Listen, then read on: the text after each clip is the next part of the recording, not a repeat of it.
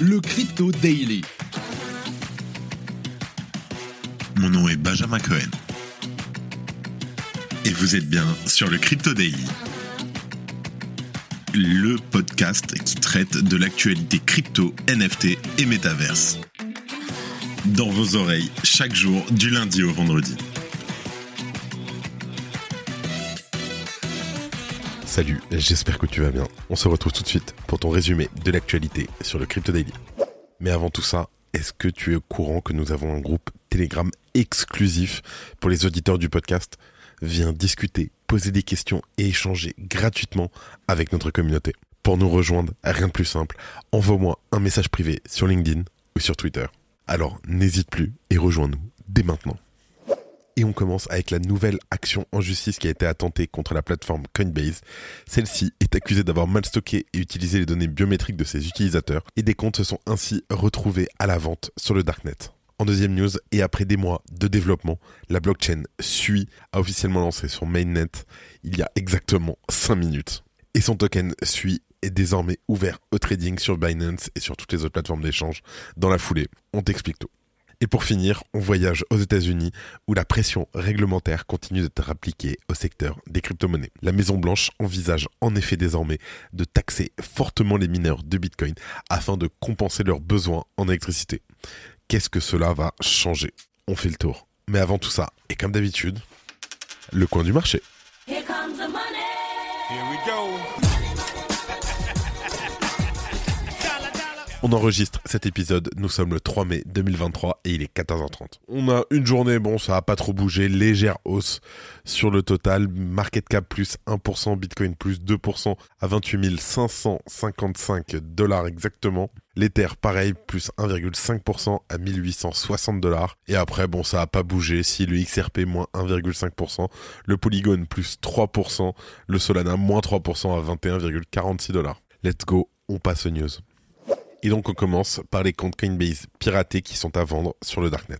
Je t'explique. Le 23 avril dernier, les équipes de privacyaffaires.com ont révélé une étude approfondie sur les pratiques du dark web. Intitulée le Dark Web Price Index 2023, cette étude réunit l'ensemble des services proposés sur le dark web et leurs prix. Alors selon l'indice du prix du dark web, les identifiants de connexion aux banques en ligne, les informations de carte de crédit et les données d'accès aux réseaux sociaux peuvent être achetés à des prix étonnamment bas. L'étude montre que les identifiants de connexion aux services bancaires en ligne coûtent en moyenne 30 dollars, tandis que les informations complètes d'une carte de crédit se vendent entre 10 et 100 dollars. Et pour environ 1000 dollars, les criminels peuvent obtenir un ensemble complet de documents et de données permettant de commettre des usurpations d'identité, notamment les informations de connexion bancaire en ligne, des permis de conduire de qualité supérieure, des comptes Facebook piratés, des informations de cartes de crédit et des cartes d'identité américaines ou européennes de haute qualité. Bien entendu, les comptes crypto ne sont pas épargnés. Le marché des comptes liés aux crypto-monnaies piratées est en plein essor. Ainsi, des comptes Coinbase, Local Bitcoins ou Kraken dérobés sont facilement disponibles à la vente. Le prix moyen d'un compte Coinbase vérifié est de 610 dollars, tandis qu'un compte Local Bitcoin vérifié aux États-Unis coûte 350 dollars. Et enfin, un compte Kraken vérifié s'élève à 810 dollars. En pratique, l'achat de ces comptes permet aux criminels d'accéder au fonds des utilisateurs et de réaliser des transactions frauduleuses avec leurs crypto. De plus, certains hackers utilisent ces comptes pour faire transiter l'argent sur les plateformes d'échange sans corrompre leur identité. Privacy Affairs insiste sur l'importance de la sensibilisation du public et de la vigilance pour atténuer la menace que représente le vol d'identité. Comme tu le sais, il est crucial de protéger ces informations sensibles, notamment les mots de passe et les phrases mnémoniques, pour éviter de devenir la proie des hackers. Donc faites toujours très très attention. Si tu aimes le daily, une note et un commentaire nous aident énormément. Aussi, si tu ne veux rien rater de l'actualité, abonne-toi. Et en deuxième news, on parle de la blockchain SUI qui a ouvert ses portes il y a à peu près une demi-heure, à 14h. Ça y est, c'est fait, le réseau mainnet de la blockchain SUI est officiellement lancé. Tout comme Aptos, il y a quelques mois, SUI est l'héritière du défunt projet Libra de Facebook, puis renommé Diem avant d'être abandonné. Les actifs auront ensuite été vendus par Meta à Silvergate Bank, qui s'est depuis placé en liquidation. Par ailleurs, SUI, c'est une blockchain de smart contract programmée en langage Move et développée par Misten Labs. Dernièrement, les données de son testnet ont montré une capacité pouvant aller de 10 870 à 293 000 transactions par seconde, ce qui pourrait ainsi en faire un réseau ultra rapide, si bien sûr, c'est toujours la même chose, s'il tient ses promesses à l'avenir. Son testnet et son devnet accueillent déjà plusieurs applications de l'ordre de la finance décentralisée ou des NFT, comme on a SuiSwap, on a Clutchy, on a MoveX par exemple, et aussi la collection NFT qui a l'air d'être un peu en vogue depuis l'ouverture, c'est Fuddies, ainsi, les différentes applications en développement devraient rejoindre le réseau principal au fur et à mesure que toutes les mises au point seront effectuées. Par ailleurs, les équipes de la Sui Foundation ont annoncé un programme de bug bounty en partenariat avec Immunify en avril dernier pour quiconque trouvera des failles susceptibles de causer du tort au réseau. Qu'en est-il du token Sui?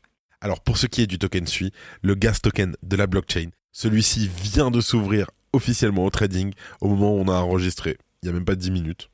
Donc l'actif s'échange au moment où on enregistre aux alentours des 1,38 dollars en baisse de moins 70% par rapport à l'ouverture parce que tout le monde a vendu ces tokens qu'ils ont eu gratuitement, c'est normal. Toutefois, je te rappelle qu'il convient de rester très prudent. D'une part, c'est juste le début du token et bien sûr, il y a une très très forte volatilité lors de nouvelles cotations qui peuvent bien sûr représenter des risques sérieux pour ton capital. En tout cas, quoi qu'il en soit, le SUI est désormais ouvert et les paires annoncées de Binance sont le BTC, l'USDT, le TUSD, le BNB, l'euro et la livre turque. Maintenant que la blockchain est lancée, les détenteurs de SUI pourront stacker leurs tokens sur les différents validateurs du réseau afin de générer un rendement. Des incentives ensuite doivent également être proposés pour attirer des utilisateurs sur les applications de cet écosystème. En revanche, il appartiendra à chacun de respecter sa propre gestion des risques en gardant en tête la potentielle volatilité des prix ainsi que la jeunesse de SUI qui pourrait être assujettie à des pannes. Faites attention. Merci d'écouter le Crypto Daily. Et en dernière news, on est aux États-Unis où les mineurs devront bientôt payer de force 30% de taxes. Je t'explique. Alors la mesure a été proposée dans le cadre de la planification du budget de l'État pour l'année 2024. Un communiqué de presse de la Maison Blanche paru hier détaille les plans du gouvernement de Joe Biden en ce qui concerne le secteur du minage de crypto. Le titre du document est particulièrement clair, faire payer les mineurs de crypto pour les coûts qu'ils imposent aux autres.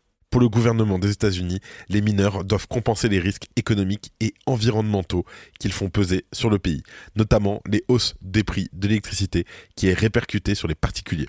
Pour cela, il est proposé de taxer les mineurs à hauteur de 30% de l'électricité utilisée, baptisé Digital Asset Mining Energy, DAM, DAME, exercice taxe. Cet impôt sera appliqué à tous les mineurs. Le communiqué cite un rapport du New York Times qui estimait que la quantité d'électricité utilisée par les mineurs correspond à celle utilisée pour alimenter tous les ordinateurs des résidents des États-Unis. Par ailleurs, il est estimé que l'industrie ne bénéficie pas suffisamment à la communauté. Au-delà de ces coûts et risques, le minage de crypto-monnaies ne génère pas les avantages locaux et nationaux qui sont typiquement associés aux entreprises utilisant cette quantité d'électricité. Toujours selon le rapport, les crypto-monnaies n'auraient pas, à ce stade, prouvé leurs bénéfices sociaux et ne justifieraient donc pas d'accaparer de l'électricité et de faire grimper les coûts pour les consommateurs. La taxe proposée pourrait permettre au gouvernement des États-Unis de récupérer 3,5 milliards de dollars de revenus sur les dix prochaines années. Pour rappel, lorsque la Chine a interdit le minage de crypto-monnaies au cours de l'année 2021, elle a conduit à un exode des mineurs vers d'autres territoires, dont bien sûr les États-Unis et le pays rassemblé l'année dernière 37% du hash rate mondial, soit le territoire le plus important au monde en termes de mining. Cette taxe, si elle venait à être approuvée, pourrait donc conduire à un nouvel exode des mineurs. Les opérations de ceux-ci sont de nouveau plus rentables depuis la hausse des cours du Bitcoin. Mais c'est sûr qu'ils ont souffert de la baisse des cours fin de l'année 2022 en tout cas le communiqué du gouvernement ne le dit pas, mais au-delà des gains financiers, il est probable que cette taxe ait été décidée afin de forcer une redistribution géographique des mineurs. C'est une affaire à suivre. Et avant de terminer, les actualités en bref avec notre partenaire Bean Crypto. La crise bancaire continue aux États-Unis avec la moitié des banques américaines ayant épuisé leurs réserves de capitaux, selon une information de deux télégraphes. Des milliers de banques seraient potentiellement insolvables, dont une banque mondiale considérée comme systémique. A-t-on atteint le point de non-retour? C'est un article qu'on vient de recevoir, donc on n'a pas eu le temps de le traiter comme d'habitude. Super article de Cryptos d'ailleurs. Mais d'après Cryptost, la FDIC serait bientôt en incapacité de participer au rachat de banques. Et ce serait plus de 2300 banques américaines qui auraient davantage d'exposition que ce qu'elles détiennent réellement, les rendant de facto insolvables. À ce titre, c'est d'ailleurs pour ça que toutes les banques ont perdu de l'argent en bourse cette semaine. Coinbase, le plus grand exchange de crypto-monnaies des États-Unis, vient de lancer Coinbase International Exchange, une plateforme destinée à une clientèle institutionnelle internationale. Elle permettra à ses clients de négocier des contrats à terme sur les crypto-monnaies, notamment sur le Bitcoin et l'Ether. Europol arrête 288 vendeurs du dark web. L'opération Spector, menée par Europol et 9 pays, a démantelé la marketplace illégale du dark web Monopoly Market, arrêtant 288 suspects et saisissant plus de 50 millions de dollars en espèces et en crypto. Le dispositif a également permis de saisir près de 850 kg de drogue et 117 armes à feu. La banque numérique Revolut s'implante au Brésil pour répondre à la demande croissante des investisseurs crypto. La collection de NFT Goblin Town prépare le lancement de la saison 2 Big Incorporation. Elle cible les pires traders en NFT et priorisera les collectionneurs en fonction de leurs mauvaises transactions. Les 1000 pires traders pourront obtenir gratuitement leur NFT Big Incorporation pendant 24 heures. La collection offrira également une réduction de 50% sur le prix du mint pour ceux qui payent en PP. Bernard Arnault, l'homme le plus riche du monde et PDG du groupe LVMH, possède une collection personnelle de NFT, malgré ses commentaires montrant une certaine hésitation face à cette technologie. Dans un récent podcast, Ian Rogers, ancien conseiller et directeur digital de LVMH, a révélé qu'Arnault possède une collection de NFT et lui a même montré sa page OpenSea l'équipe de ZK Sync a corrigé un bug mineur qui ralentissait les retraits sur la chain jusqu'à 4 heures. Le protocole ne générait pas de preuves pour certaines transactions. Le réseau fonctionne de nouveau correctement et un compte-rendu de l'incident sera publié prochainement. Merci d'avoir écouté le Crypto Daily. Abonne-toi pour ne rien manquer de l'actualité crypto, NFT et métaverse. Et retrouve-nous sur Twitter et LinkedIn pour plus d'actualités exclusives. Je crois que j'ai tout dit, fais attention à toi et à demain pour un nouvel épisode. C'était Benjamin pour le Crypto. Merci et à très vite.